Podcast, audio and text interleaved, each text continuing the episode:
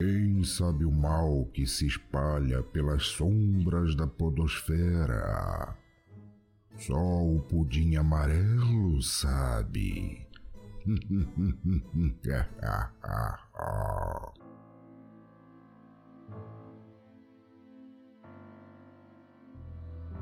em algum lugar, algo incrível está esperando para ser descoberto. E nós estaremos lá. Hoje é dia de Pudim Amarelo, um spin-off do Pudimcast apenas para tratar de mistérios e temas sobrenaturais. Eu sou a Cintia Pudim e hoje nós vamos nos reunir ao redor de uma fogueira para falar de falhas na Matrix e contar histórias que vão te fazer questionar a realidade. E eu digo nós porque eu não vou fazer isso aqui sozinha não. Hoje eu tô com James Winter, diretamente do Reflexor de Inverno. Oi, James. Oi, gente, eu tô com frio, viu? única pessoa do Brasil que está com frio neste momento. E eu também tô com Arthur Girão, diretamente dos estúdios Globo. Ou quase. E eu tô dentro da fogueira. Isso tá com a diferença. É, eu também tô quase dentro da fogueira. Antes da gente entrar nesse assunto propriamente dito de falhas na Matrix, eu quero explicar uma coisinha aqui para vocês. Esse episódio, diferente dos outros episódios do Pudim Amarelo, ele não está sendo gravado com cada um de nós seguro em sua própria casa. Hoje à noite, nós nos reunimos numa floresta e acendemos uma fogueira para compartilhar essas histórias. Então você, querido ouvinte, aproxime-se da nossa fogueira e torça para que as suas chamas afugentem a escuridão. Venha conosco. Se você nasceu depois de 1999, provavelmente você já ouviu falar do termo falha na Matrix. Esse é um conceito que surgiu junto com o filme Matrix, ou melhor, com o primeiro filme da franquia Matrix, que é o único que presta. Desculpa vocês que gostaram dos outros, só o primeiro presta. Existe essas pessoas? E esse termo, falha na Matrix, é usado para tentar explicar algum tipo de bug na realidade. Isso acontece no filme, né? Quando as máquinas estão tentando ajustar suas configurações para atingir algum objetivo ou para levar o personagem por algum caminho específico. Mas para entender isso direitinho, eu quero saber se vocês sabem. Nossa, que frase mal construída. Eu quero que vocês me digam, na verdade, o que é a hipótese da simulação. Vocês assistiram o filme, vocês lembram disso dentro dele? Eu, eu, eu, queria até pegar esse ponto, levar. Antes de eu assistir Matrix, eu sempre tive uma viagem. Eu não sei de onde é que essa parada e aí Matrix ainda se faz mais sentido. Mas que era toda vez que eu olhava no espelho, sabe?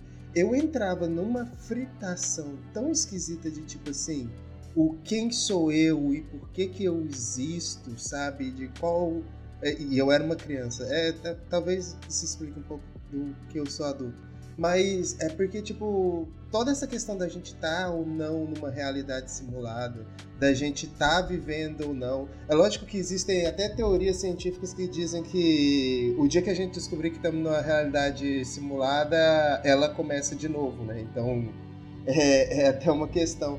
Mas é que é tão louco você imaginar que a gente está numa Matrix, que a gente está numa realidade simulada, que a gente pode colocar que é o novo Deus dos tempos modernos, né? É algo maior do que a gente que a gente não pode conseguir mexer, que a gente não consegue fazer nada, porque é, é uma simulação, a gente não consegue fazer nada a respeito. Pois é, essa ideia também já foi explorada no Guia do Mochileiro das Galáxias, né, que é da década de 80, que para quem assistiu o filme ou leu os livros, sabe que a Terra é um supercomputador criado por uma superinteligência para tentar descobrir qual é a pergunta fundamental, já que a resposta é 42. Na verdade, eles querem responder, eles querem descobrir qual é a resposta, que é 42, né? E depois eles precisam construir um novo computador para descobrir qual é a pergunta. E se vocês ainda não assistiram o filme, desculpa pelo spoiler. Foi mal, galera.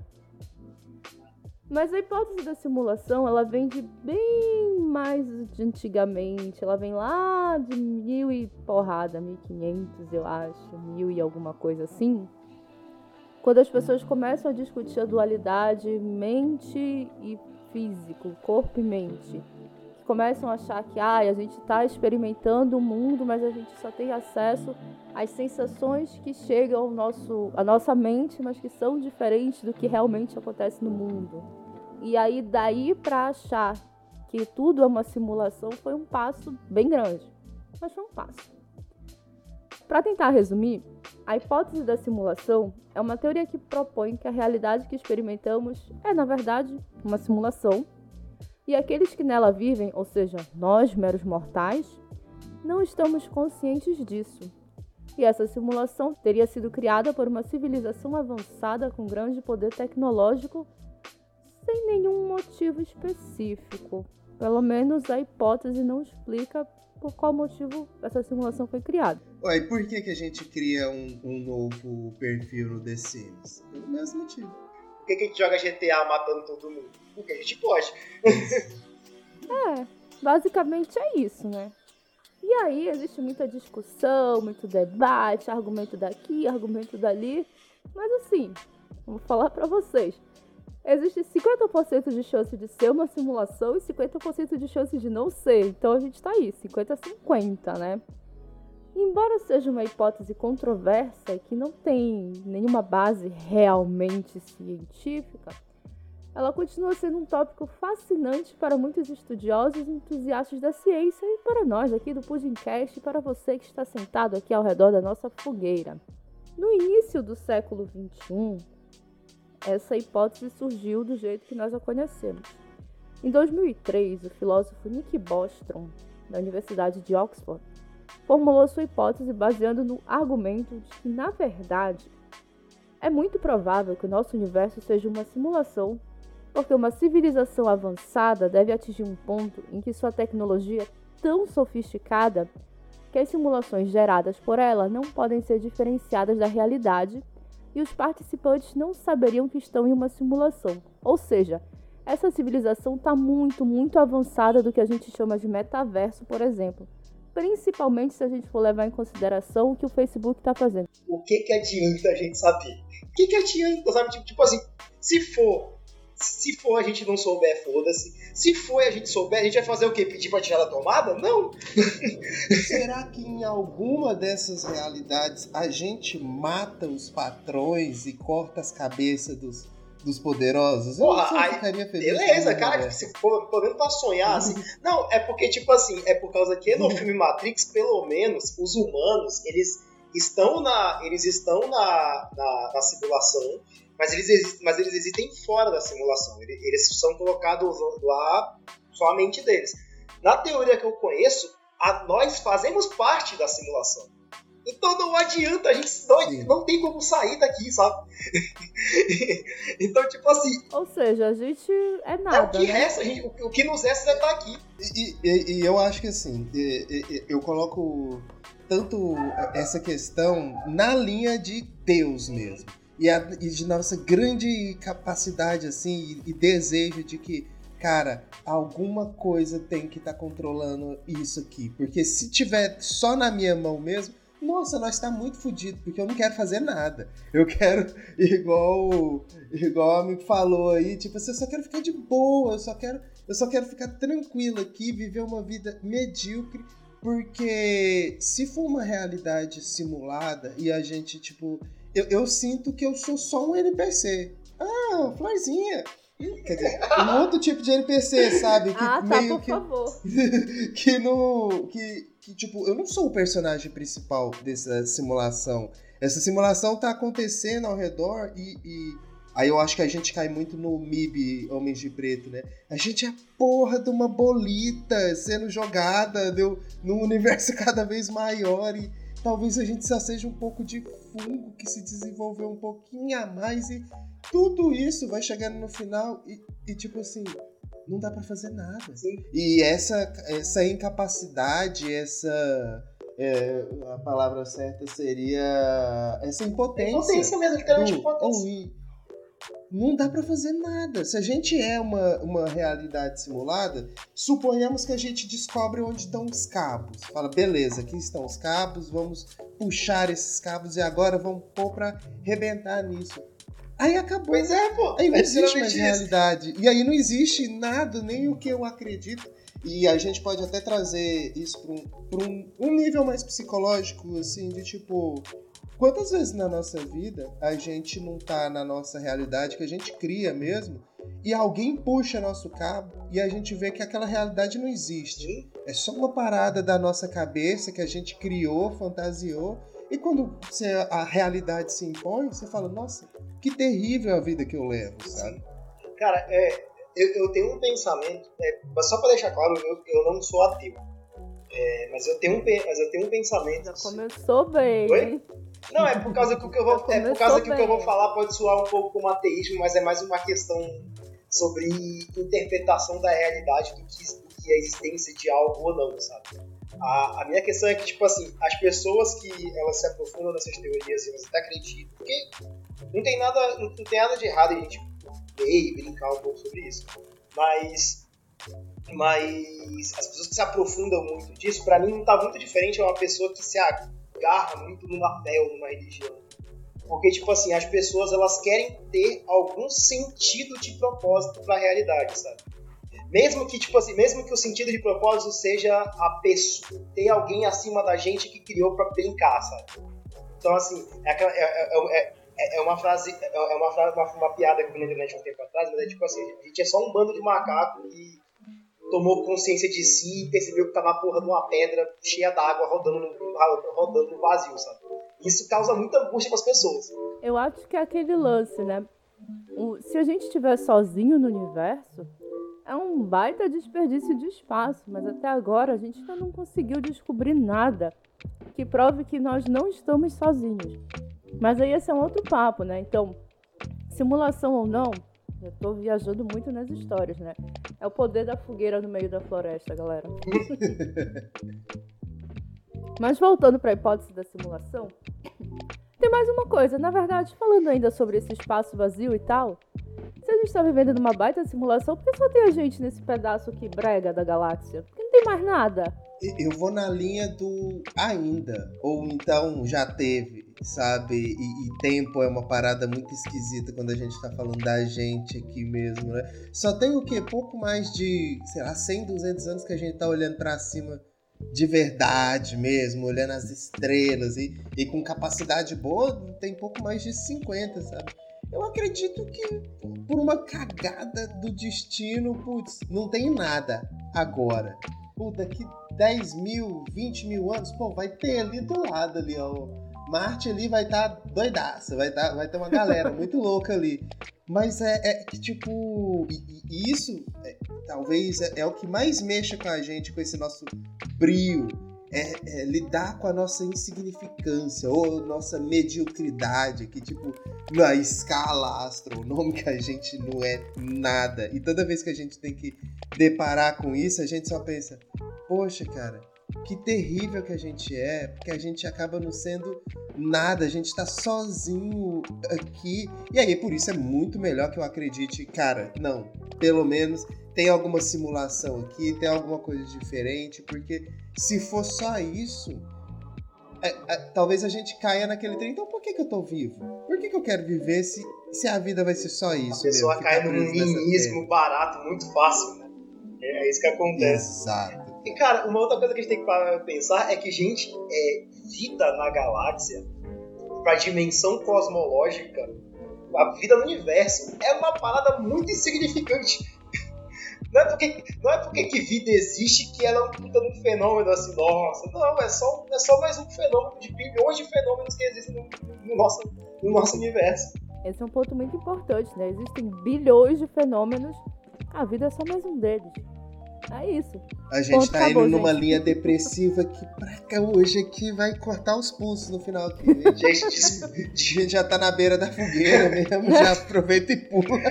Pulando na fogueira, ia, ia. Ouvintes, desculpa, desculpa. A gente, a, a, gente, a gente queria fazer um episódio divertido, acabamos entrando numa, numa brisa errada. No niilismo terrível. Porra.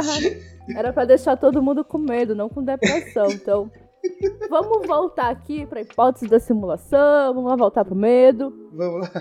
Voltando para a hipótese da simulação, galera, o físico Seth Lloyd, do Instituto de Tecnologia de Massachusetts, o famoso MIT, nos Estados Unidos, ele levou essa hipótese a um outro nível e sugeriu que todo o universo poderia ser um computador quântico gigante. Em 2016, um jovem e ainda respeitado Elon Musk disse que muito provavelmente nós estamos em uma simulação. Na época, o Elon Musk ainda despontava como um gênio na internet. Isso faz tempo, né? Vocês lembram dessa época? Antes dele cagar todo o Twitter. Isso, isso que eu ia falar, ele é gênio até estragar o, o, o melhor lugar de ódio da face da Terra, né? Mas... Pois é. Mas não é isso que acontece com todos os gênios? Eles são gênios até ele estragar alguma coisa que você ama. Não, não, é, É verdade. Pois é, tipo assim, a, é basicamente isso que você falou, a pessoa só é, a pessoa só é gênia até ela fazer uma cagada. É, tá bom. É. Mas essa hipótese da simulação ganhou força na internet e os argumentos mais fortes que surgiam eram justamente as falhas na Matrix. E aí nós reunimos aqui algumas das histórias para contar ao redor dessa nossa fogueira que vão nos fazer perguntar: será que estamos mesmo vivendo numa simulação? Antes mesmo de entrarmos nessas histórias, eu queria, na verdade, é que o James falasse um pouquinho de tipos de falha na Matrix, porque antes da gente se reunir aqui, eu pedi para ele dar uma olhadinha para mim em déjà vu. Porque déjà vu é um tipo de falha na Matrix, pelo menos é o que as pessoas na internet apontam. Então, James, diz aí, o que é um déjà vu? E quase todo mundo provavelmente já teve um. Deja Vu é uma banda de forró e tecnobrega. Não, pera. Eu é... sabia! E também, é um- e, também é um- e também é um anime de drift muito foda. Aí, ó, pois é, é, o anime eu já não tenho conhecimento. Mas é, é, é legal, né? Porque a gente tá lidando aqui com um fenômeno muito difícil de se explicar, porque ele é difícil de, vamos falar assim, nossa, vamos causar um déjà vu. Mas o déjà vu normalmente é aquela sensação de estar vivendo algo, sendo que na verdade você não viveu. E talvez uma das aquelas hipóteses, e- assim, lógico, né? Todo mundo já passou por isso alguma vez na vida. Tem, tem um estudo que diz que 99% das pessoas teve ou vai ter um déjà vu, e eu questiono quem são o 1%. É, esse é o ponto que talvez fica para reflexão. Quem não tem déjà vu? E se a gente vai levar para o filme do Matrix também, é uma parte muito importante, porque ele diz que é uma falha na Matrix. Então, algo que não era para estar acontecendo. Só que se a gente entender como que o cérebro da gente veio evoluindo ao, ao longo do tempo e como a gente foi formando sociedade, talvez a gente tenha aí um pouco, não uma resposta definitiva, mas um pouco de onde estão essas respostas. E está na nossa capacidade de formar padrões mentais. É, desde que a gente evoluiu como sociedade, como Homo sapiens, a gente vem especializando cada vez mais essa nossa capacidade de aprender a formar um padrão, de olhar alguma coisa, de olhar para um, conjunto de estrelas e ver que ela se movimenta para uma direção e seguir aquelas estrelas e conseguir navegar, ou então de notar que, olha, aquele tipo de bicho fica escondido normalmente em tal lugar, então evitem lá, ou então vamos caçar aquele bicho. Então a gente só é essa, esse ser humano que a gente é porque a gente é muito bom em reconhecer padrões e esperá-los. Por exemplo, música. A gente é uma das poucas espécies que tem é, é, essa habilidade de fazer ouvir música, porque música é muito de repetição e previsão. Então você vai ouvindo uma nota, uma batida e você começa a imaginar o que que vai vir depois daquela batida. Então é uma repetição de padrões. E é, o que que a gente acaba trazendo sobre o déjà vu nesses estudos? É uma falha na percepção desse padrão. Aí, motivos, putz, pode ser de falha neurológica mesmo, pode ser uma falta de atenção nas relações, mas é porque a gente encaixa padrões aonde não existem de verdade. Eles talvez fossem um pouco semelhantes a algo que você já imaginou, não confundir aqui sonhos com, é, com déjà vu, que são coisas totalmente diferentes. É, mas a gente tenta encaixar em determinada situação e aí Assim, por que, que, é tão complexo? Porque a gente não sabe o que que vai eliciar isso. Talvez é a posição de um tijolo, talvez é um, um tom de voz que você ouviu. Então são tantas variáveis que não existe um ponto para a gente falar assim, não, déjà vu vai sempre acontecer quando isso ocorrer. Não tem como saber disso. Mas a gente pode trazer para essa linha mais da atenção, da nossa dificuldade de prestar atenção ou de uma atenção exacerbada em outros pontos. E na hora de formar esse padrão mental, essa fotinha que a gente tira com a nossa cabeça, sabe? Quando você pisca o olho e faz a É, então, nessa formação de padrão, pode estar a questão de por que, que um déjà vu acontece, sabe? Então. E também na necessidade de ter música boa, né? Aí a banda déjà vu acontece também esqueci de comentar isso no começo do episódio, mas caso vocês não tenham notado, James é psicólogo. Detalhe. É. Ué, e o déjà vu, ele já é meio que o oposto do jamais vu. Eu descobri esse fenômeno. Uau, não, pera, eu não fiz essa pesquisa. Você me arrochou agora. Peraí, peraí, peraí, peraí, peraí, a gente vai gravar outro episódio agora, que eu nem sabia desse episódio. Não, eu, eu, não, você tá inventando isso. Olha, desce assim. Já, não, para. Eu juro pra vocês. Eu não existe isso aí, Rogério. Eu jamais vu. jamais vu. E o que é o jamais vu? O jamais vu é basicamente quando tu conheces alguma coisa, mas de repente ela te parece completamente desconhecida. É quando tu reconheces um padrão, tipo assim, ah, todo dia eu faço tapioquinha. Aí um dia eu acordo e eu não consigo fazer uma tapioquinha. Eu não lembro, dá errado, quebra, sabe? É um negócio que tu conheces, mas parece que é a primeira vez que tu estás vendo. Por incrível que pareça. Eu também eu... chamo isso de alcoolismo, mas também. É. Abuso de drogas pode é. ser também. Abuso de drogas também, sono, cansaço, enfim, várias variáveis. Mas... É, mas eu jamais vou. Eu jamais, um eu jamais ouvi falar dessa expressão. Tudo isso. É, Se você, ouvinte, quiser fazer uma banda rival do Deja Vu, tá aí um ótimo nome. Nossa, é. tem que ser de metal, né? então, como já me falou, né, a gente não tem uma explicação única para o que é o déjà vu, né? Mas aqui, nesta fogueira, a gente vai acreditar que, ok, é uma falha na matriz. Vamos, vamos pensar nisso.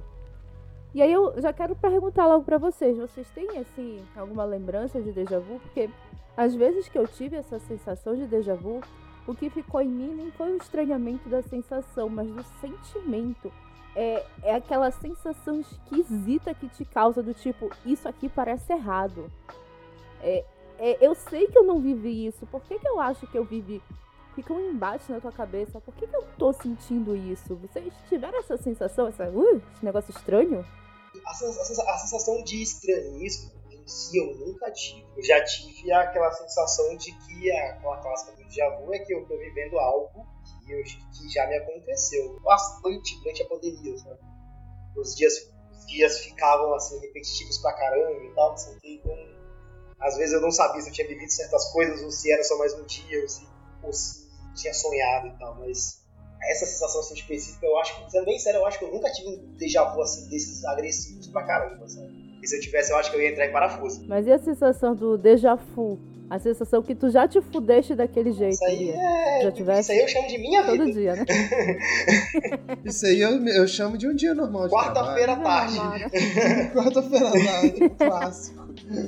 Não, mas é, é, tem, tem uma parte que eu tinha lido falando que tipo, o, o déjà vu é uma parada muito mais comum quando você é jovem, pela própria formação do cérebro na época é, da forma que as ligações estão sendo feitas ali, as sinapses, e falando que conforme você vai ficando mais velho, mais aquelas informações vão ficando solidificadas, talvez um monte de neurologista vai ficar puto de eu falar isso, mas de um jeito fácil para entender é solidificado, sabe? Então é uma coisa muito mais de jovem principalmente de estar tá se reconhecendo no mundo. Quando o Arthur fala da, da pandemia, o ambiente tem muito a ver, sabe? Muito a ver com a possibilidade de ter um déjà vu. Provavelmente, e aí é uma questão aí, os ouvintes, se alguém puder falar aí, provavelmente você não tem um déjà vu de algum lugar que você nunca viu. de que você não tem nem noção. É sempre algum lugar que você já viu em alguma vez, seja uma foto, seja de alguma forma. Então. E isso aqui eu tô tirando da minha bunda, viu, gente? Só fala aí se vocês já aconteceram com vocês e tal. Eu não vi em lugar nenhum, mas eu acredito que não. Tá? É essa sensação de familiaridade que é esquisito é de tu saberes que tu nunca passaste por aquele lugar, mas sabe, tu olhas assim, igual, parece que eu já estive aqui. Só que não é tipo só parece, ah, eu acho que eu já vi. É, é o estranhamento, é, é o incômodo. É uma sensação engraçada. Uhum. Outro fenômeno que é abordado ali, que pode, na verdade, que pode ser considerado uma falha da Matrix, é o efeito Mandela. Vocês conhecem o efeito Mandela ou vocês nunca ouviram falar dele?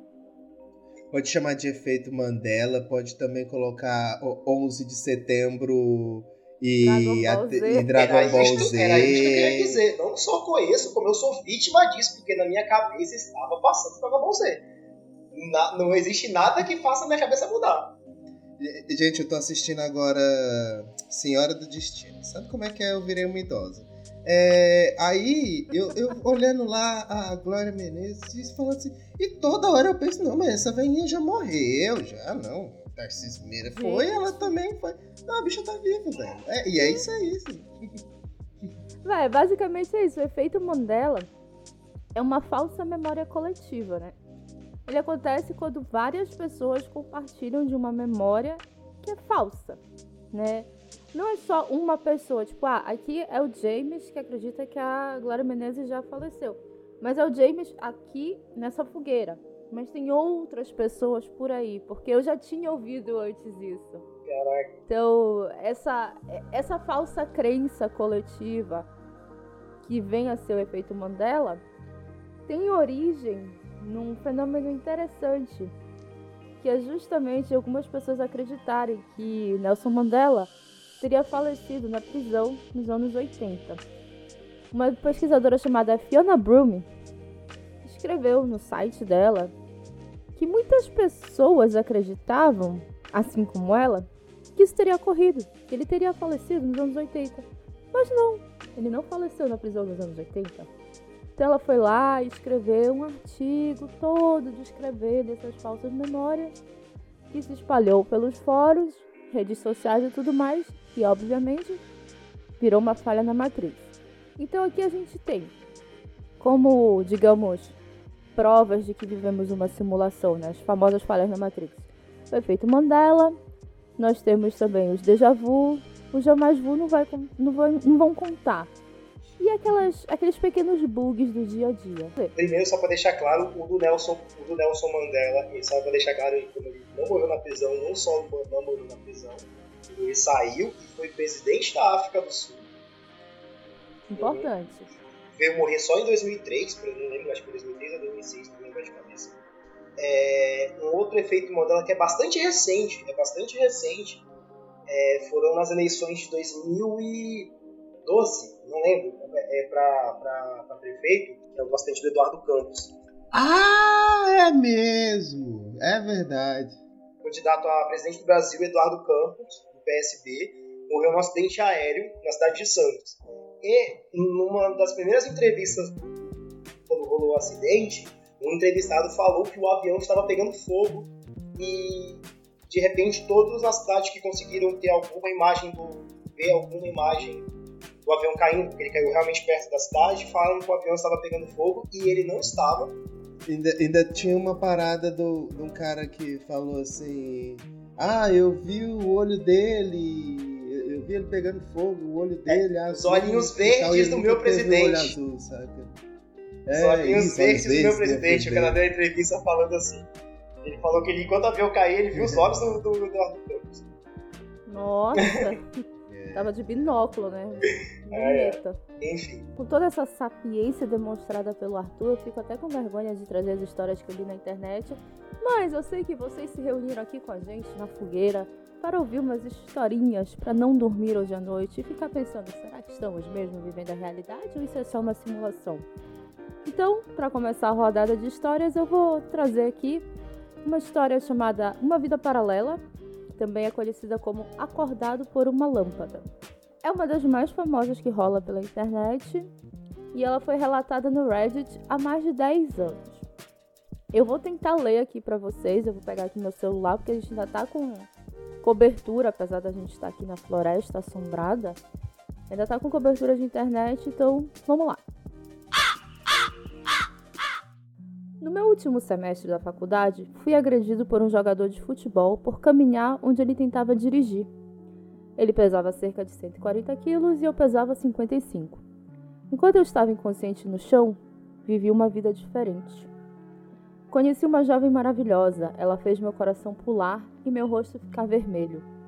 Eu a segui por meses e despachei alguns namorados idiotas antes de finalmente conquistá-la. Depois de dois anos, nos casamos e quase imediatamente ela me deu uma filha. Eu tinha um ótimo emprego e minha esposa não precisava trabalhar fora de casa. Quando minha filha tinha dois anos, minha esposa me deu um filho e ele era a alegria da minha vida.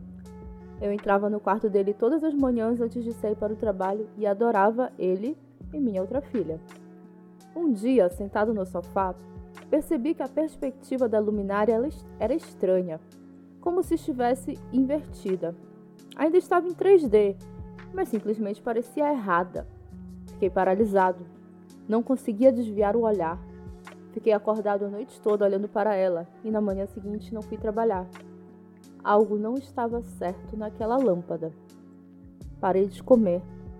No começo, saí do sofá só para usar o banheiro, mas logo parei com isso também, porque não estava comendo nem bebendo. Fiquei olhando para a porra da lâmpada por três dias antes da minha esposa ficar realmente preocupada e mandar alguém vir e tentar falar comigo. A essa altura, minha consciência estava se estilhaçando e minha esposa estava pirando. Ela levou as crianças para a casa da mãe pouco antes de eu ter minha epifania. A lâmpada não é real. A casa não é real. Minha esposa, meus filhos, nada disso é real. Os últimos dez anos da minha vida não são reais. A lâmpada começou a ficar mais larga e profunda. Ainda tinha dimensões invertidas, ocupava toda a minha perspectiva e tudo que eu via era vermelho. Ouvia vozes, gritos, todo tipo de ruído estranho e tomei consciência da dor. Uma porra de uma dor. As primeiras palavras que eu disse foram: Eu perdi alguns dentes. E abri os olhos. Eu estava deitado de costas na calçada, cercado por pessoas que eu não conhecia. Muitos estavam surtando e eu estava completamente confuso. Em algum momento, um policial me pegou me arrastou pela calçada e me jogou de bruços na traseira de um carro da polícia. Eu ainda estava confuso. Fui levado ao hospital pelo policial e fiz tomografias e todos esses exames. Passei cerca de três anos com uma depressão horrível. Estava de luto pela perda da minha esposa e filhos e lidando com o conhecimento de que eles nunca existiram. Estava com medo de estar enlouquecendo, pois chorava até dormir esperando vê-la nos meus sonhos. Nunca a vi, mas às vezes eu vejo meu filho. Geralmente, apenas um vislumbre da minha visão periférica. Ele está sempre com cinco anos e nunca consigo ouvir o que ele diz. Ui! Tá que pariu, velho. Vai se fuder. Bem que tá de dia! Porque, quer dizer, o cara basicamente viveu um filme dirigido pelo David Lynch. Foda-se. Pronto, é Caralho! É, que coisa legal. Meu amigo, né? véi, véi, se isso acontecesse, se isso acontecesse comigo, eu acho que eu ia, eu, eu acho que eu ia surtar assim violentamente. Porque, caraca, velho, é tipo assim, pela descrição do cara, mano é basicamente eu, um dos meus medos, que eu já fui convidado, um dos meus medos que eu nunca tomei é, é, ayahuasca, né, vai, deve ser curioso, é porque eu tenho medo de ter algum problema psicológico não conseguir voltar.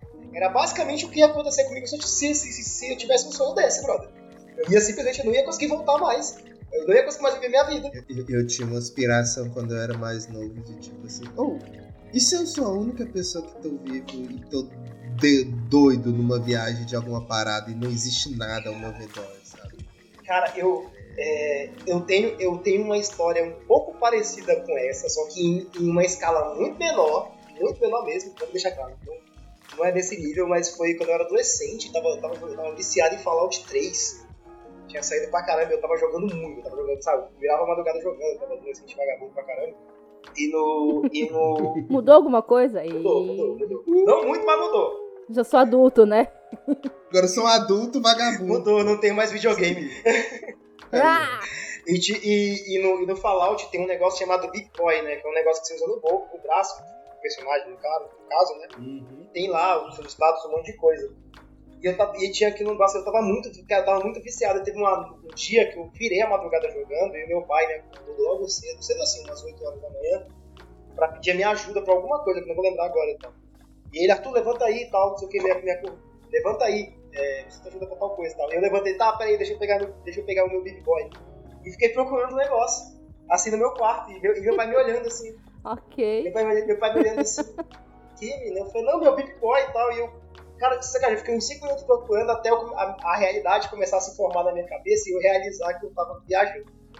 Aí meu pai me olhou assim, você tá precisando parar com as paradas, viu? Ficar jogando. Falei, Sei, que parada é essa que você tá precisando parar? ah, é, pois é, velho. Tipo assim, cara, foi uns 5 minutos assim. E tipo assim, foi.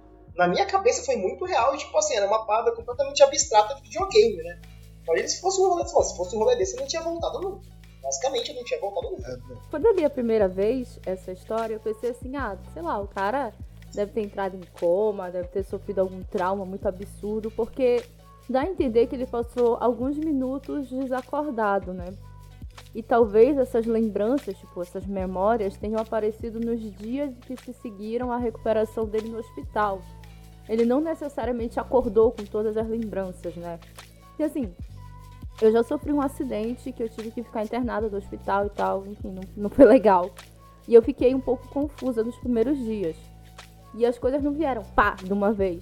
Ao longo dos dias foram aparecendo algumas coisas na minha cabeça, etc e tal.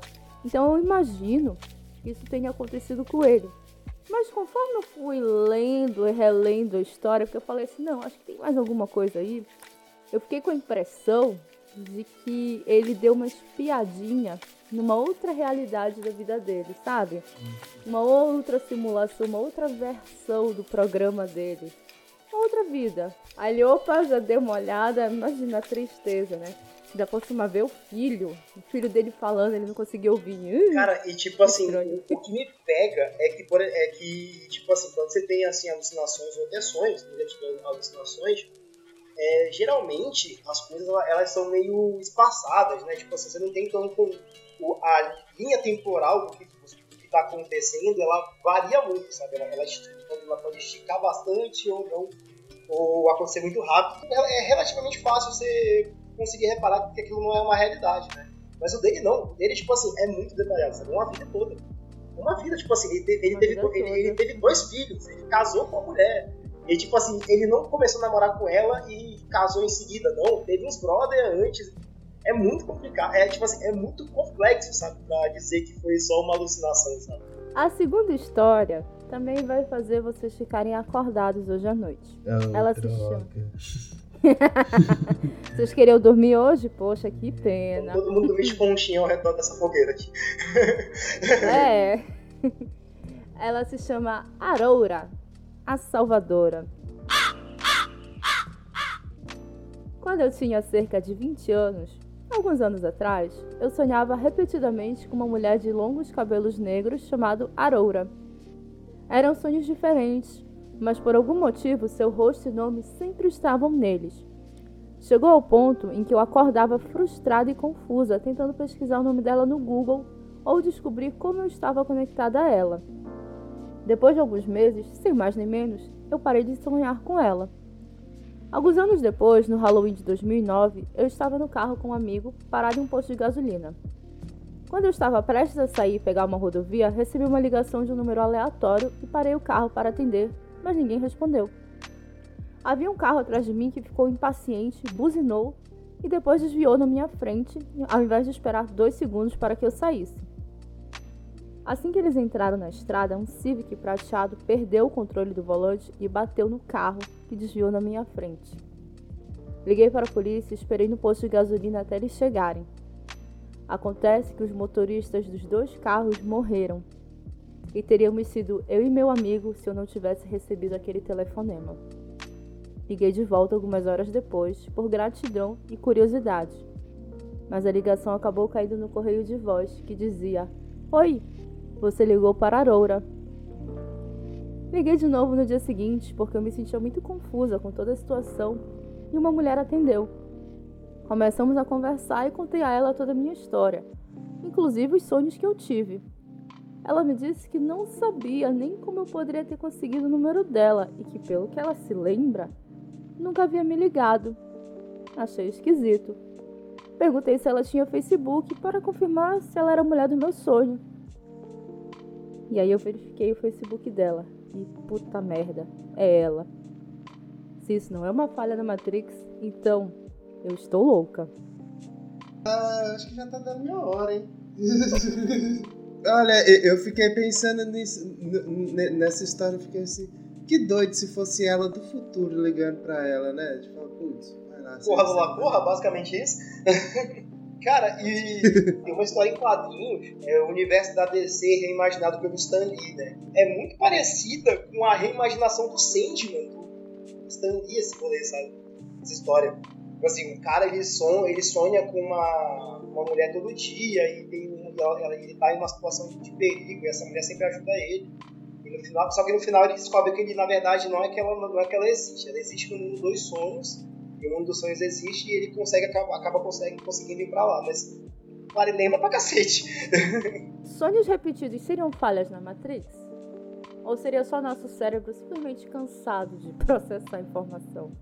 É, eu sempre caio nessa linha dos sonhos, assim, que a, a, minha visão, né, das várias que tem sobre sonho é falar, mano, é alguma coisa que você pensou durante o dia ou o dia anterior. É coisa recente que você questionou e aí seu cérebro colocou uma pitadinha de LSD, assim, só pra dar um chops, assim, pra você. Toma um pouquinho de serotonina aí, vai, se diverte. É, vá, frita aí um pouquinho enquanto você tá aí dormindo. Tanto que esse é o princípio do paralisia do sono, exatamente.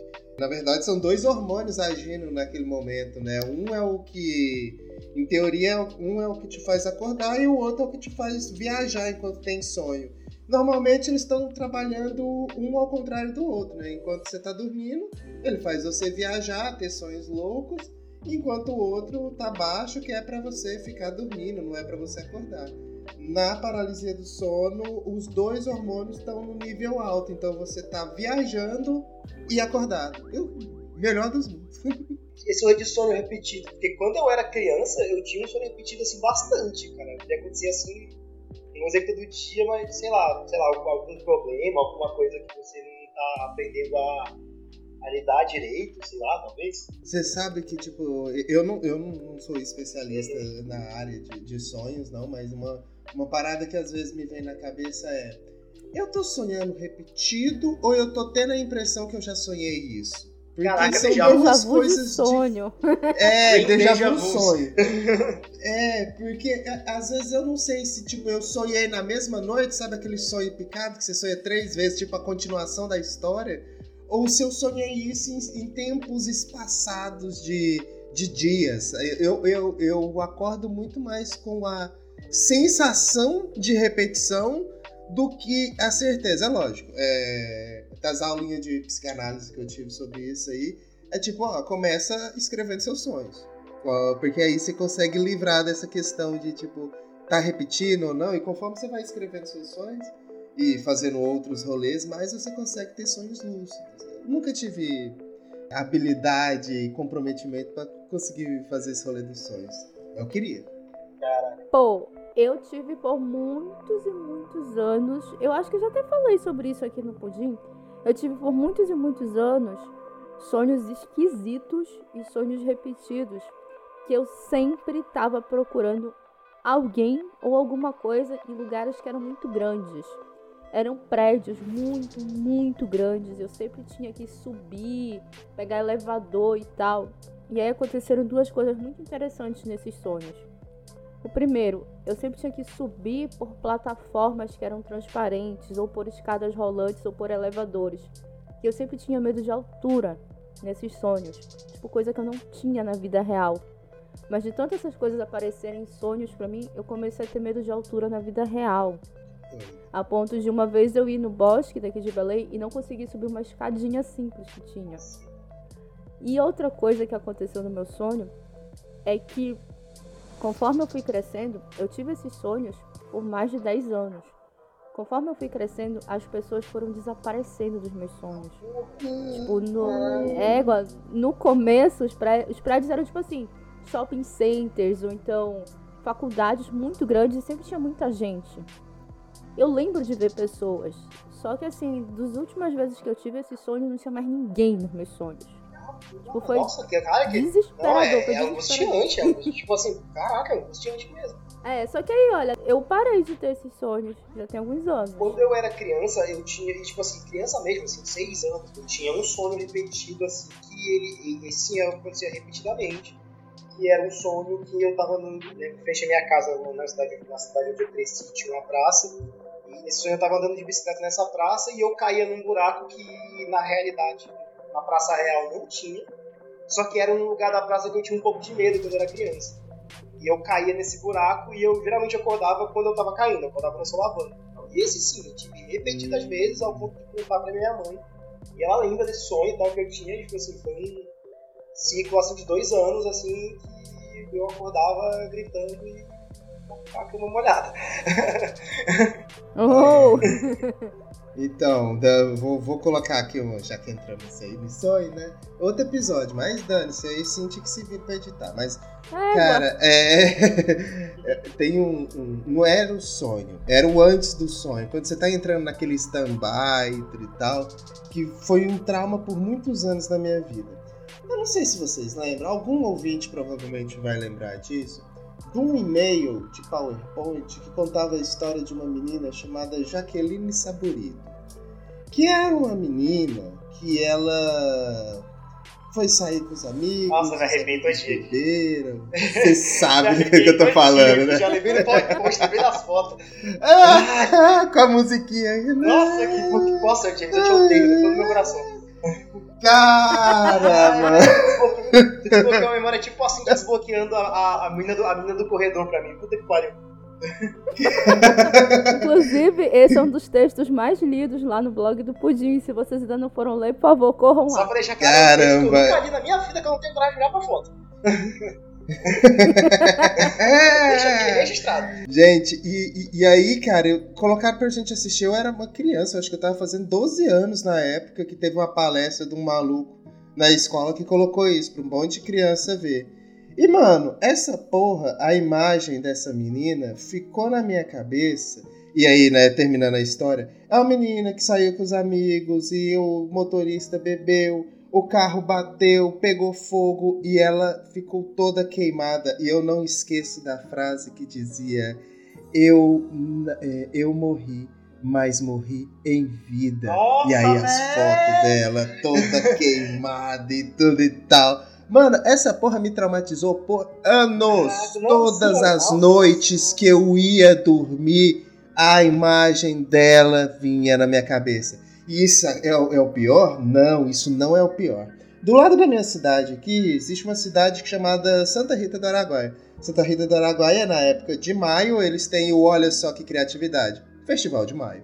E no Festival de Maio, é a época que a galera bebe, hahaha, show, e quem bebe também, né, causa acidente. E não me espalham a porra de um car vários cartazes com a imagem dessa menina na cidade inteira. E eu fui passar o final de semana lá, cara, que terrível, mano. Hoje em dia eu não tenho, mas também assim, não vejo essa imagem. Eu não eu tenho coisas assim, não, beleza, eu não vejo isso, mas pelo menos não vem mais na minha cabeça, mas me traumatizou. Era sempre antes de conseguir dormir, essa imagem vinha na cabeça e vai vir na cabeça de vocês que sabem do que eu tô falando. É, não vai vir na minha porque eu não lembro, mas eu tô com muito medo de desbloquear essa memória Caraca, tipo, cabeça. mano, tipo assim, eu lembro, eu lembro de tudo. Eu lembro do dia que eu vi, eu tava na casa de uma amiga minha, tava eu e ela. Eu lembro, de- eu lembro de tudo, mas assim, você basicamente desblo- desbloqueou um trauma meu que eu nem lembrava da, da existência agora. Trauma bom é assim, a gente só lembra quando ele volta. Sabe, Vietnam Memory, sabe? Com aqueles flash na cabeça assim. e o, o meu caso com a menina. Cara, o meu caso com a menina no corredor, eu acho que já contei bastante, eu vou contar de novo. Eu tava na casa de um amigo meu. E tava. E meu irmão tava lá, a gente tava naquele clássico site que quem foi jovem nos anos 2000 lembra, que é o. Assustador.com.br Nossa. E a gente tava lá vendo as fotos do modo dos Mamonas, vendo tudo e tal, não sei o quê. Aí a gente leu, viu a foto lá da menina e viu, viu o relato. Sendo bem sério, eu não lembro bastante do relato, do relato nem quero lembrar, assim, que é só pra deixar claro, não conta. tá bom assim. e tava essa foto. Aí beleza, ele, a gente foi embora depois, eu e meu irmão, e meu irmão ficou uns, uns passos pra trás, e do nada ele me deu um sustaço, eu ia numa rua escura. Eu desmaiei. Simplesmente isso. O que aconteceu? Eu caí no chão desmaiado, sabe? Eu, eu, eu, Senhora. Tipo assim, eu acordei com meu irmão em desespero. A vizinha, a casa, a casa que eu caí na frente, a vizinha tinha levado, tinha abrido a porta, era, umas 10 e meia da noite, tava começando a ficar mais velho, sei, fora de casa e tal. E a vizinha, não, vou pegar água, vou pegar água, e eu desmaiado na rua. Basicamente isso que aconteceu. e assim, e, e- É. e tipo assim, não é querendo pagar de machão, não, mas hoje em dia eu não sinto mais medo. Não é- o sentimento que eu sinto não é um de medo hoje em dia, mas olhar pra imagem dela me causa um desconforto, desconforto extremo, sabe? Tipo assim, Sim. não é, não é legal olhar, sabe? Não é gostoso de olhar, não é mais um medo, é mais um desconforto mesmo, sabe? É a, é, é a, sensação, Sim. a sensação visual de alguém arranhar um garfo no prato pra mim, sabe? Terrível, gente. É, é aí, velho. Que- Do que, que a gente tá falando hoje? Pra que isso? Nossa, tá, vamos. É porque, gente, esse é o Pudim Halloween, o Halloween do Pudimcast, esqueceram? Se você não tá traumatizado, vamos se traumatizar agora. Até eu desbloqueei coisa aqui que eu não precisava. Não, teve que falar, né? Teve que falar da moça lá que É. Ai, que terrível. Então eu vou trazer mais uma história aqui pra fogueira. Eu vou contar a história do funeral que não existiu, que tem um pouco ali de efeito Mandela. Lá vem. É. E aí eu acho que o James vai poder falar um pouco pra gente no final. Ótimo. Lembro-me vividamente de uma garota da minha escola morrendo em um acidente de carro, depois que ela passou pela lateral de uma rampa de saída que estava em construção. E a razão pela qual ela não percebeu foi porque estava enviando mensagens de texto. Lembro-me de minha irmã e suas amigas indo ao funeral. Ela estava na mesma série da minha irmã. Morávamos em uma cidade pequena e lembro de todo mundo falando sobre isso durante semanas. Quase 10 anos depois, contei a história à minha noiva várias vezes. Ela sabe o nome da garota de cor, principalmente para tentar convencê-la a não enviar mensagens de texto enquanto dirige. Minha noiva é do outro lado do país e eu nunca volto para minha cidade natal, então ela não conhece pessoalmente nenhuma das pessoas com quem eu estudei no ensino médio. Um dia ela estava olhando a página da minha irmã no Facebook e disse: Ei, não é aquela garota que morreu? E eu fui conferir. Acontece que a garota está viva, casada com um velho amigo meu e com um filho. E ninguém se lembra do acidente de carro e nem do funeral. Gente, como é possível você inventar um funeral assim na cabeça dela? James, pelo amor de Deus, me explica isso. James? James? Oi, gente. Desculpa pelo atraso. Como é que vocês estão? Opa, Brian, e aí? Boa noite. Que bom que tu encontraste a nossa fogueira aqui no meio da floresta. Foi difícil, mas eu consegui. Brian, tu por acaso viu o James por aí? Que James? O James estava aqui com a gente ainda agora. Mas a gente veio só em três. Não, ele chegou antes de ti. Quer dizer, tu não viste ele porque tu não estavas aqui, mas ele estava conversando com a gente antes de tu chegares. Eu não conheço nenhum James, gente. O que vocês estão falando? A gente planejou vir aqui só nós três. Como assim, cara? Mas ele estava aqui. Bom, ok. Tá, quando sair o episódio, ele vai estar no episódio, eu espero. Enfim, tu já tá sabendo, né, dessa dinâmica nova aqui no Pudim Amarelo, por conta do Pudim Win. Todos nós nos reunimos ao redor desta belíssima fogueira aqui nesta floresta, que eu não contei pra vocês, mas ela é assombrada. Pra contar algumas historinhas de falhas da Matrix, pra todo mundo ficar com uma pulga atrás da orelha de Será que estamos vivendo numa realidade ou numa simulação? E aí, Brian, aproveitando que tu chegaste agora, tens alguma história pra contar pra gente? Eu tenho. Opa! Essa história se chama Recalculando a Rota. Eu era instalador de parabólicas e dirigia entre duas pequenas cidades da Carolina do Norte, Statesville e Taylorsville. São cerca de 20 minutos de carro por uma estrada perfeitamente reta de duas pistas, com praticamente nada além de árvores em ambos os lados. É meio-dia, estou dirigindo ouvindo um programa de rádio quando de repente adormeço. Ou seja, em um segundo eu tô normal e no segundo seguinte minha cabeça tá caindo, meus olhos se fechando. Que me tira disso é meu carro quicando, como se eu tivesse acabado de passar por uma lombada. Mas eu ainda estou no meio da estrada. O apresentador ainda está na mesma frase. Mas meu sinal de GPS diz que foi perdido e que está recalculando a rota. Poucos segundos depois ele volta e percebo que estou cerca de 20 quilômetros mais adiante na estrada e perdi meu retorno por 8 quilômetros. Meu pensamento imediato, embora eu me considere um ateu sensato, foi que adormeci, bati em uma árvore e morri, e agora estava em uma estranha vida após a morte.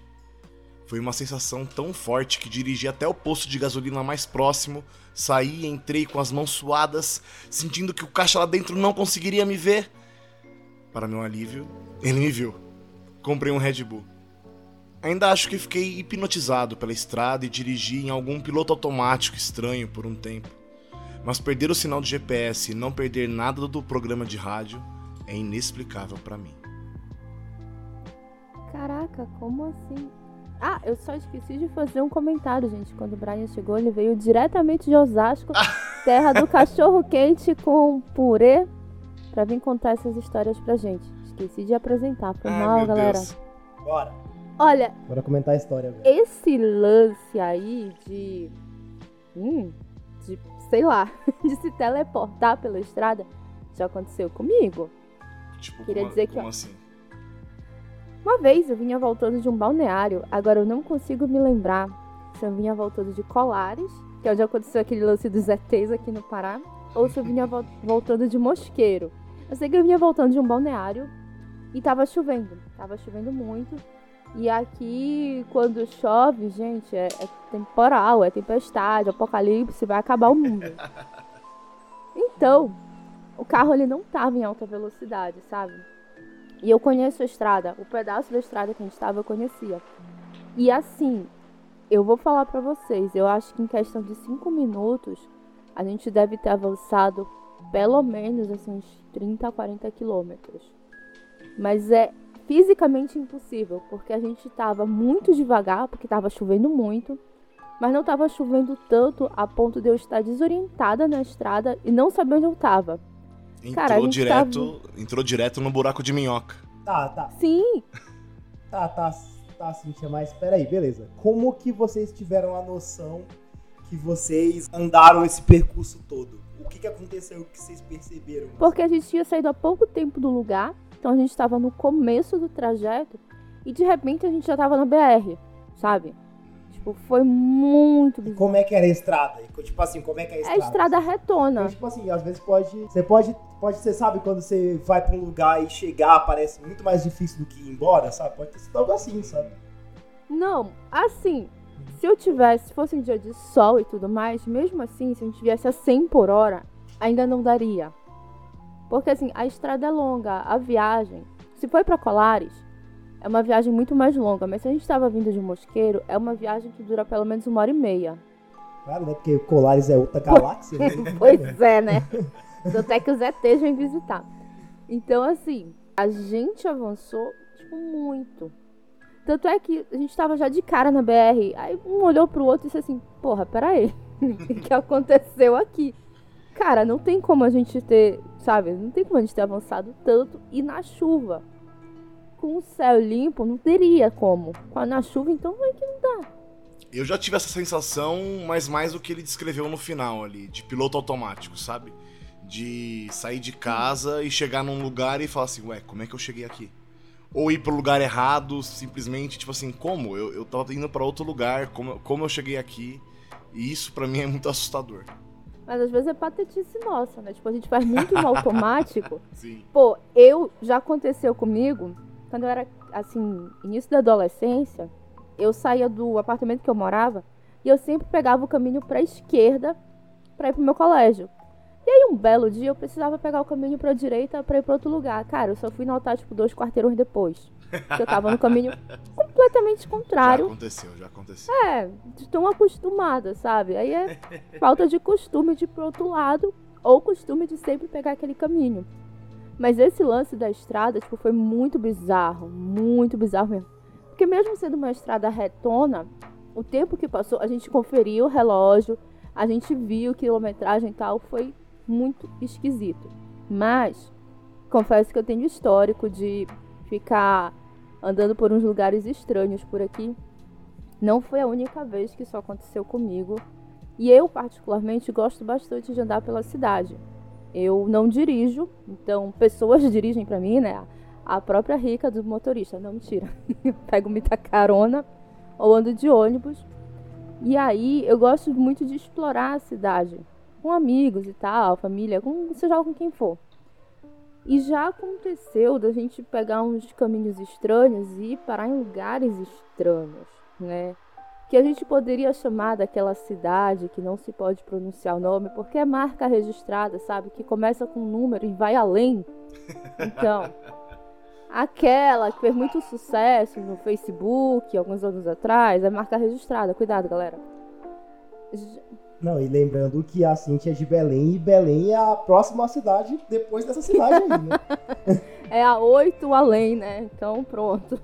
É, é, é, pois, pois eu tenho uma história que é literalmente o contrário, sabe? É você achar que andou muito mais quando você não andou tanto. É, Pra quem não sabe, eu moro em Palmas, né? Mas eu sou do Pará e eu tenho família no Pará. E quando você tá indo de ônibus nessa viagem, você cruzar a fronteira dos estados, você atravessa uma balsa e tal. Eu tenho o incrível, o incrível poder de eu, con- que eu consigo dormir em viagem, é a coisa mais fácil do mundo. Eu deito e durmo. Porra. Aí eu lembro de acordar com um ônibus entrando na balsa. E acabei dormindo de novo e tal. Tipo, você sabe quando você tá dormindo e tem aquela sensação de o tempo passou pra caramba? E quando eu acordei, eu continuava em cima da balsa, sabe? Então, tipo assim, pareceu que o cabo, o rio que atravessa era muito maior do que ele realmente é. Porque o que? A travessia da balsa demora aqui uns 10 minutos. A sensação que eu tive assim foi um pouco maior. Não vou saber dizer assim exato, mas eu tive o contrário. O, o espaço esticou em vez de diminuir. Ah, mas aí tem uma explicação pra isso. É que tu dormiste, aí tu caíste direto naquele sono REM, né? Que é praticamente cair, dormir e apagar. Então, quando tu cais direto nesse sono, tu relaxas muito. Aí dá a impressão que tu dormiste por muito tempo, quando na verdade tu dormiste só alguns minutos. Então, talvez tenha sido isso. A não ser que, sei lá, realmente tua balsa tenha sido. Como é que a gente chama? Abduzida. Isso! Draga... Tragada Eu ia por um vórtice. Eu ia falar dragada, né? Mas, mas abduzida é melhor. Pode ter sido, né? Cuidado. Aqui vira e mexe acontece. Será? Não sei. Quase que eu fui parar em Atlântida. Ou pior, em Colares. Ih, sacanagem, galera. Colares é, Não, obrigado. Colares é uma cidade legal, uma cidade pequena, tem ET pra tudo quanto é lado. Literalmente. Se vocês nunca foram lá, recomendo. Recomendo o passeio, hein? Mas, eu não sei, tem, tem muita história estranha. Eu tenho outra história, Hum, que eu já me perdi usando o GPS. Caralho. Essa história eu acho que eu já até contei aqui no Pudim. Que é o seguinte, muitos anos atrás, eu tava. Cara, aí vocês têm que conhecer pelo menos um pouco da cidade. A cidade começou numa área chamada Cidade Velha, hoje em dia. E na outra ponta da cidade tem a Cidade Nova. É, A gente não é muito criativo por aqui. E entre uma ponta e outra tem, obviamente, toda a cidade. Aí, eu estava indo pra Cidade Velha. Abri o GPS, procura pra cá, procura pra lá, não sei o que. Tô andando pela cidade de carro. Mano, eu entrei nos buracos que simplesmente o GPS sumiu. Olha pra um lado, olha pro outro, vai e tal, tenta. E o GPS simplesmente desapareceu. Até que em determinado ponto, a gente passa por um arco. E no arco está escrito Paraíso dos Pássaros. Claramente algo macabro, né? Já, já- é. o Birds do Hitchcock, né? Os pássaros começaram a voar. ah, ah, começaram Eu a juntar vi. na placa assim. Gente, eu nunca tinha ouvido falar desse lugar. Nunca na minha vida tinha ouvido falar do Paraíso dos Pássaros. Aí eu, tá bom, não, foda-se, vamos entrar, porque era um arco até bacana e tal. Paraíso não deve ser um lugar ruim, né? Sei lá, não deve ser um purgatório. E aí a gente passou por uma avenida e tinha uma quadra, uma quadra de esportes, né? E a gente foi reto nessa avenida, reto, reto, reto, reto, reto, reto.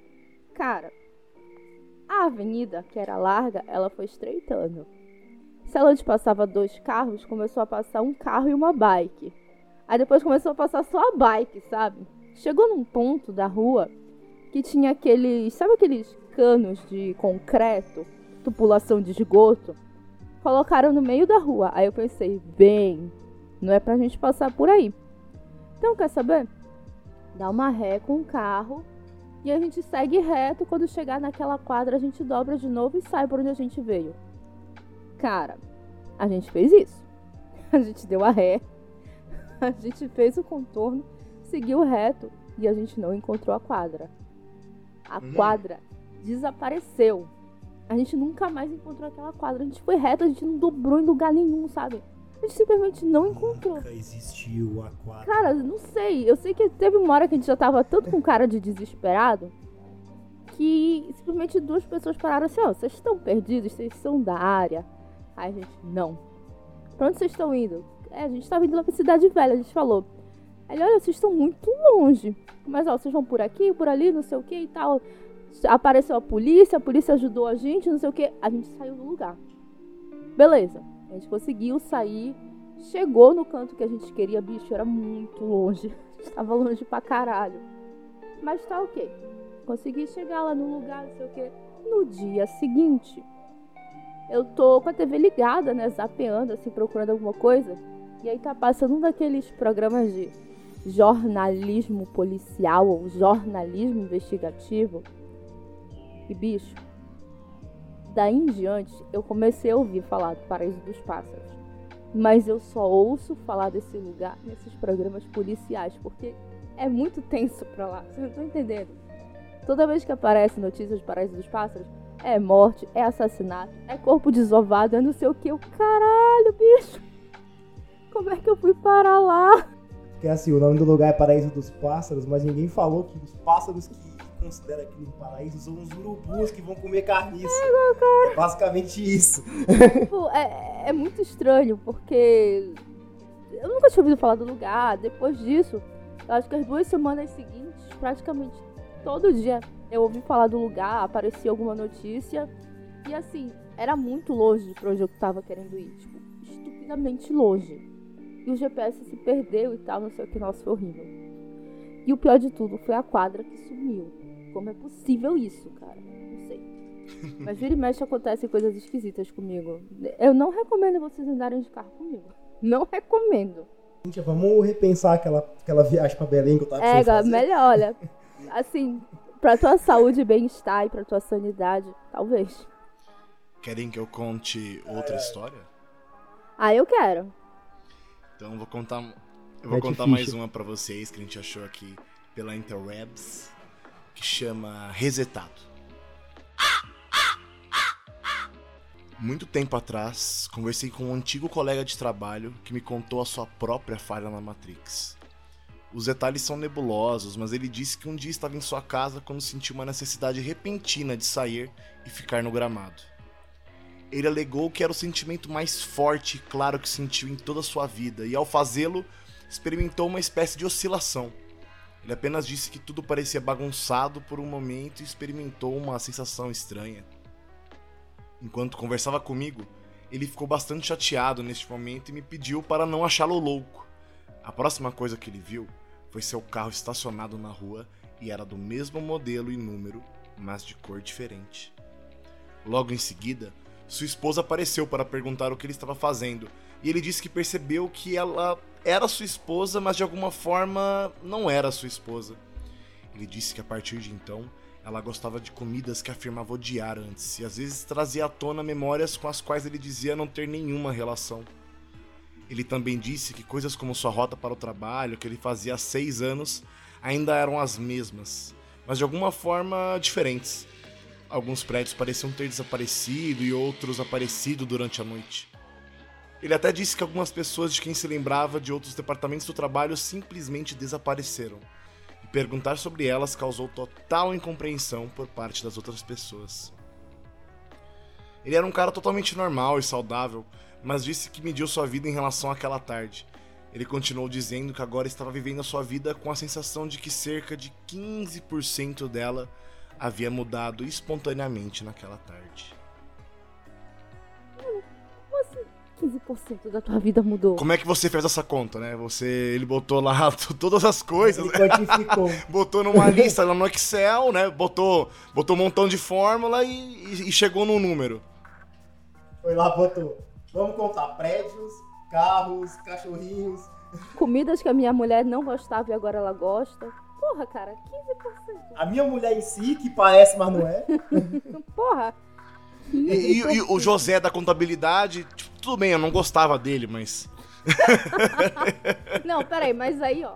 A pessoa que some, ok, demissão é uma merda, galera. Layoff foi uma bosta, rolou muito nos últimos tempos.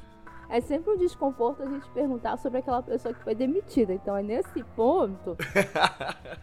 Eu acho que, né? A gente não pode falar muito, né? Mas essa, essa falha aqui, né, o que eles chamam de falha, parece muito do que o- a galera chama do efeito Mandela, né? Pra galera sempre foi de um jeito, mas na verdade sempre foi de outro, né? Porque é só Hum. o cérebro da pessoa sendo muito maluco e inventando memórias e coisas que não existiram. É, né? Mas, nossa, 15% da vida? Pô, imagina, o carro mudou de cor. Mano, sei lá, teu carro mudou de cor. Eu acho bizarro. Ah, mas é, me- é 15% é o suficiente pra você enlouquecer só um pouquinho só.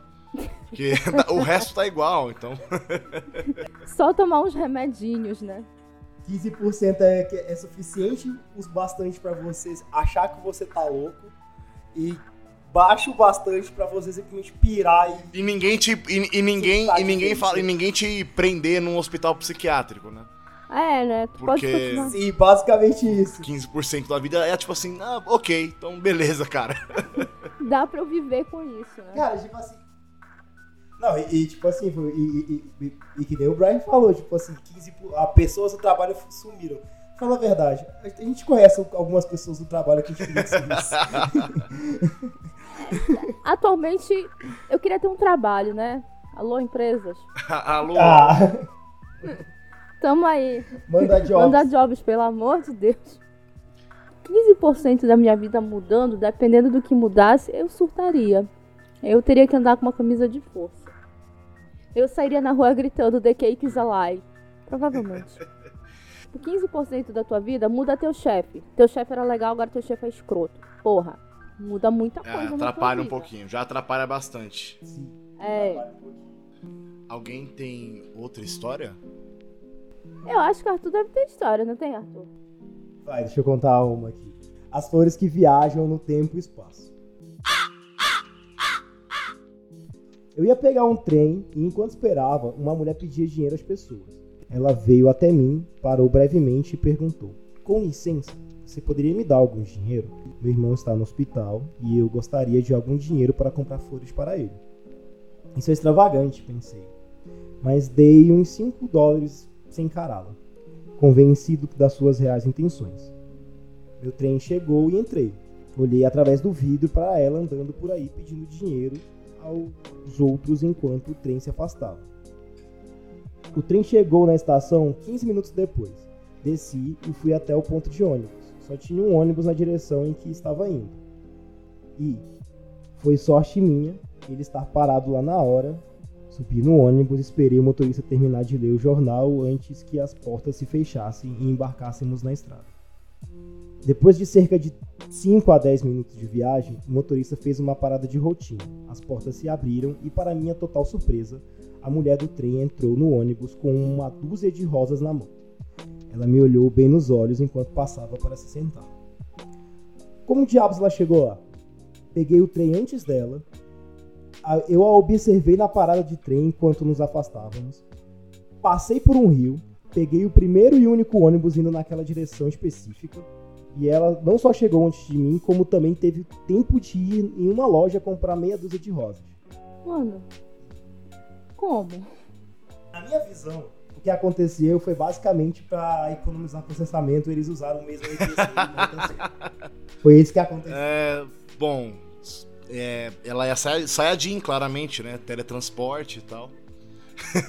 É. Assim, cara, se só tem um trem e só tem um ônibus, ela não pegou um táxi pra depois ir pegar um ônibus. Não faz sentido, né? Ou uma carona. Não, e detalhe, ele passou por um rio. Ele passou por um rio. Não foi só isso. ele passou por um rio, né? Teve isso. A não ser que ela seja uma, uma, uma atriz contratada para infernizar a vida, a vida dessa pessoa. Que simplesmente fez um grande plano com uma gêmea pra fazer o cara enlouquecer. Porra. Tipo, pegadinha do topa tudo por dinheiro, né? basicamente, se isso for verdade, esse cara tem amigos, assim, seres humanos complicados, hein? Os caras estão trolando ele desse nível. É, cara. Fiquei pensativa agora, porque realmente não teria como. A não ser que ela fez o mesmo lance que eu, né? Mergulhou aqui e saiu ali. Sei não. Caramba. Não, tipo assim, eu não consigo achar uma explicação plausível. Tipo assim, eu não sei que ela tenha pegado uma carona, mas como? Não, é tipo, pegar uma carona, ok, ela pegou uma carona para depois pegar um ônibus. É... Eram gêmeas, eram gêmeas, claramente. Se não, se não é um NPC repetido, eram gêmeas. Mas elas iam estar com as mesmas roupas? Muitos gêmeos andam com a mesma roupa. Pois é. Por que elas não estavam juntas então? Não sei. Ah, Assustador. Ah.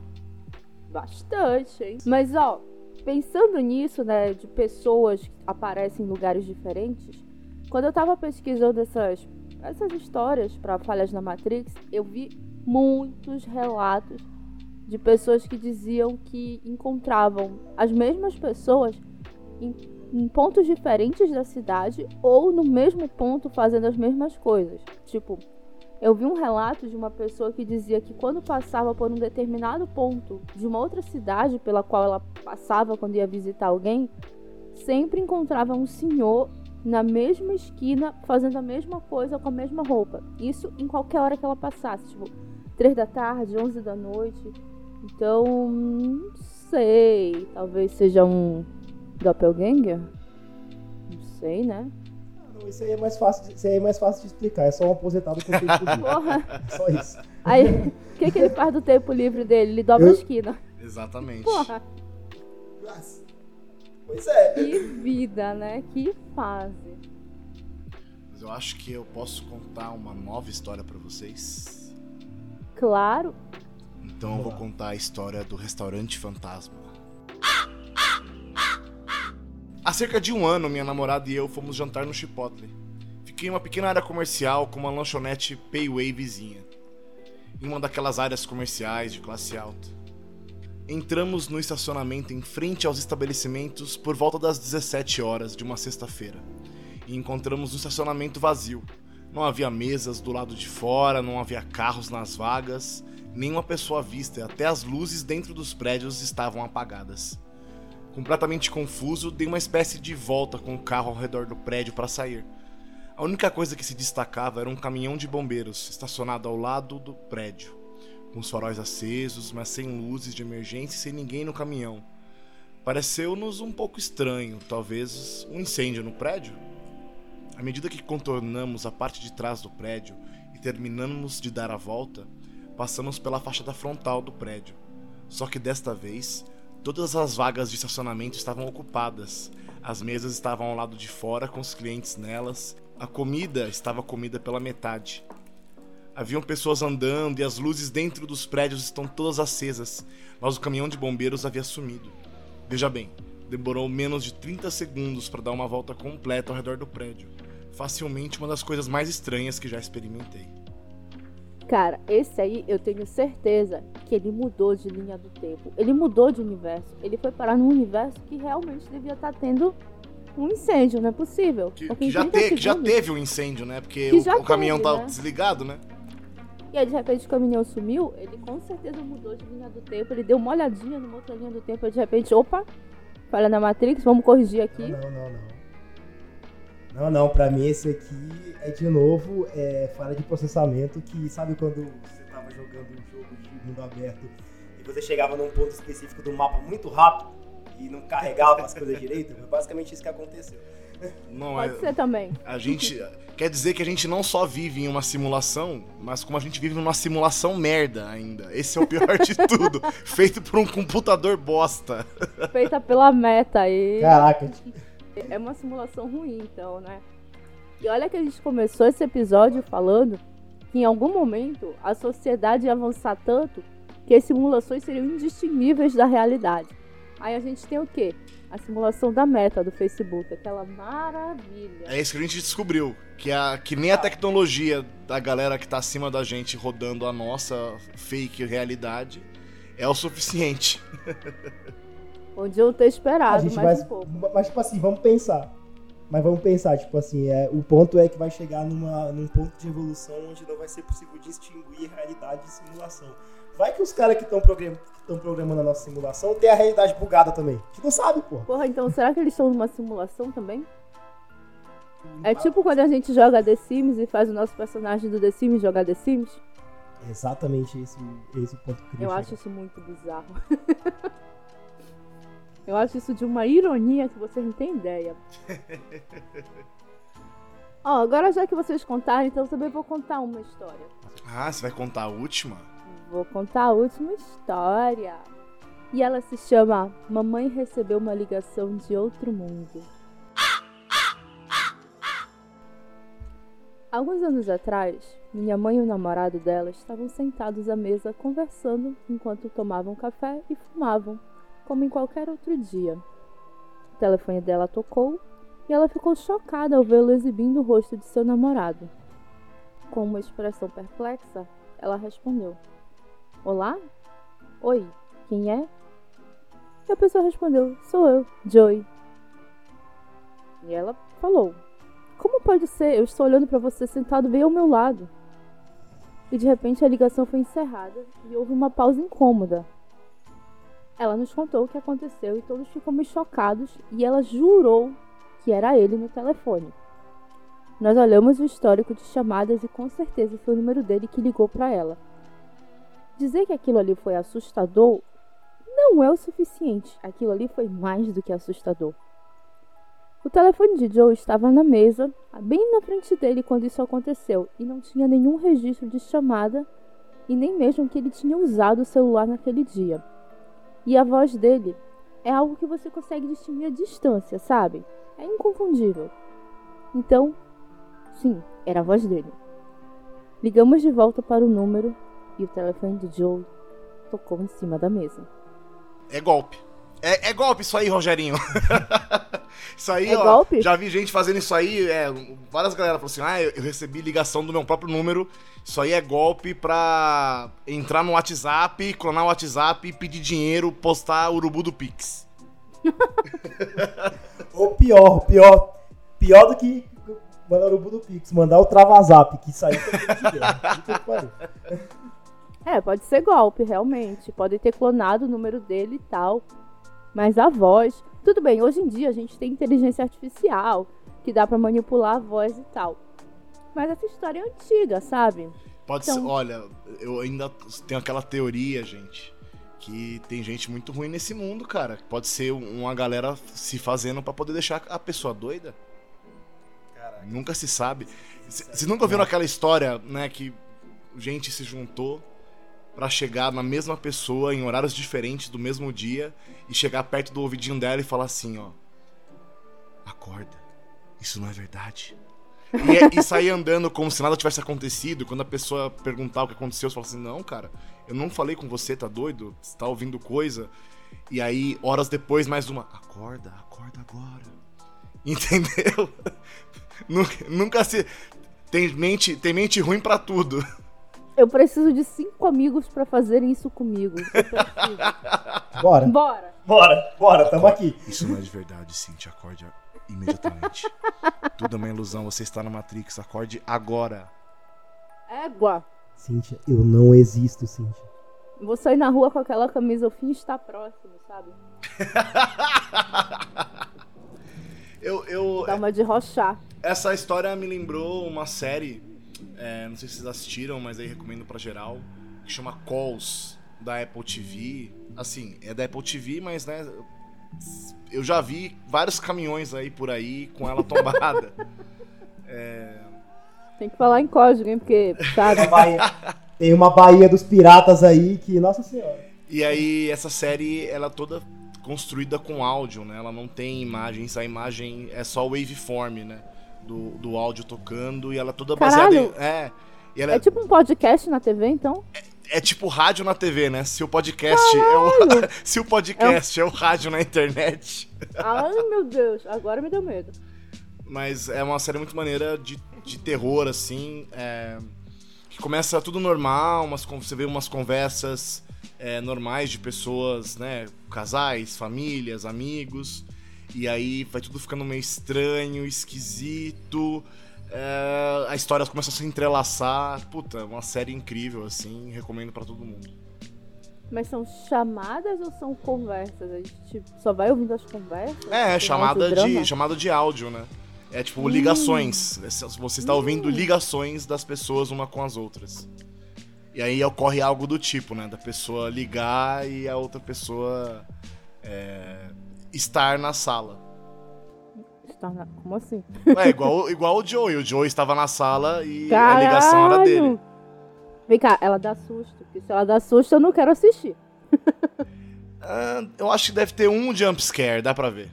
Agora eu fiquei confuso por uma questão semântica. Essa série a gente assiste ou a gente escuta? Eu A acho gente que. escuta.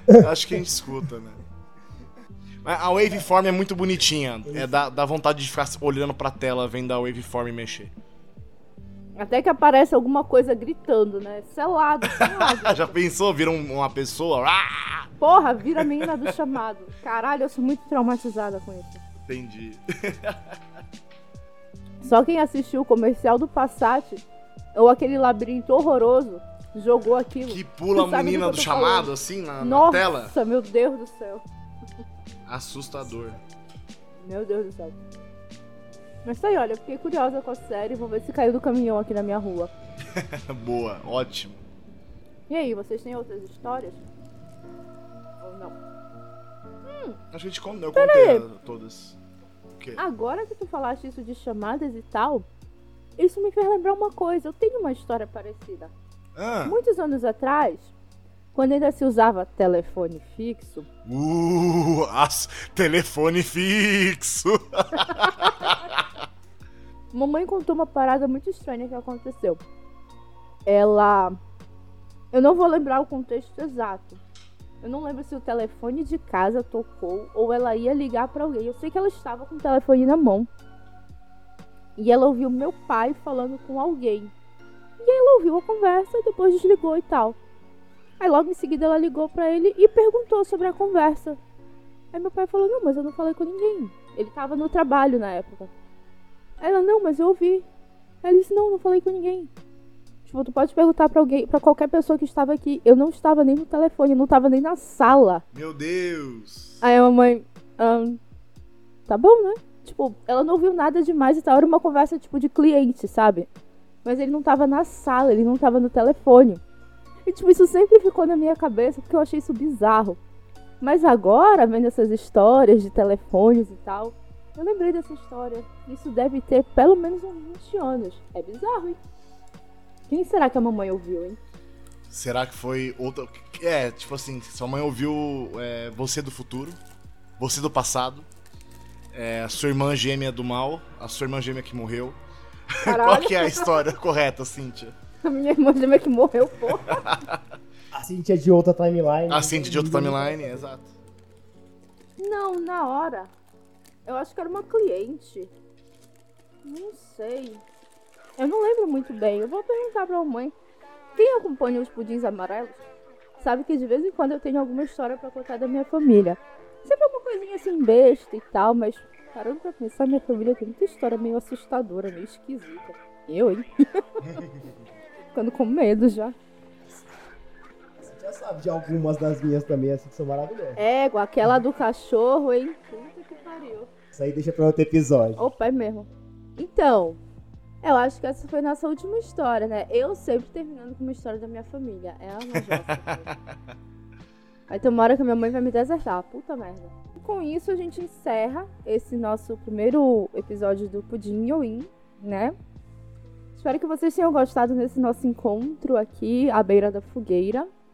Então, Arthur e Brian, por favor, deixem seus recadinhos onde as pessoas podem encontrar vocês, trocar uma ideia, contar alguma história de terror. Eu não sou tão ligado com o terror assim, mas tô ligado muito com a música. É... Para vocês me encontrarem nas redes sociais é Hannah Brian, H-A-N-A, Hannah, B-R-A-Y-A-N, Brian, Hannah Brian em todas as redes sociais e tô para lançar meu EPzinho como Hanabi. É, fiquem ligados lá para daqui a pouquinho vocês ouvirem isso também. Inclusive eu já ouvi, é muito bom, hein? Eu quero ouvir depois também. Tá? Se quiser achar minhas redes sociais, eu basicamente falo muita bosta, é isso que eu falo. Mas quiser dar uma conferida no meu Twitter, o meu arroba é Arthur José Girão.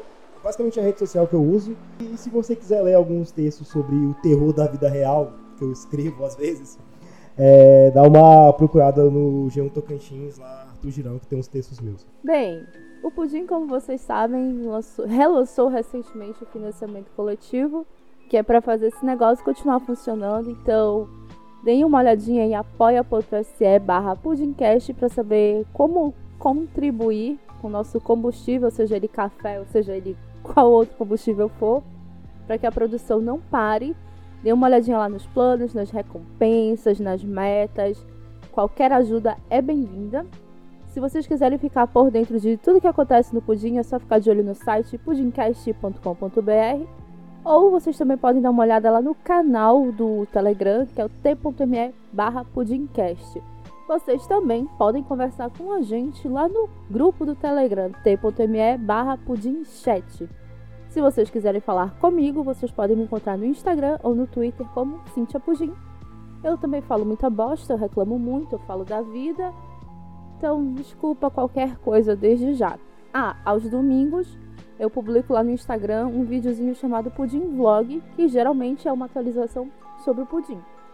Nos dias que tem episódio, geralmente eu falo sobre o que é o episódio. Nos dias que não tem, eu dou uma outra atualização qualquer sobre os números do pudim, sobre como está o andamento dos episódios ou qualquer outra coisa. Então, sigam lá, falem comigo, troquem uma ideia. Se vocês entrarem no site, por favor, preencham a pesquisa Pudim para eu saber quem são vocês. Eu estou mapeando os ouvintes do Pudim. Eu quero conhecer cada um de vocês, tá bom? Ai, gente, muito obrigada por virem para este encontro aqui no meio desta floresta assombrada. Eu espero vocês daqui a alguns dias, poucos dias eu espero. Então, fiquem bem, nos encontramos na próxima mudança da lua, tá bom? Tchau, tchau. Tchau. Beijo, beijo. Tchau, tchau.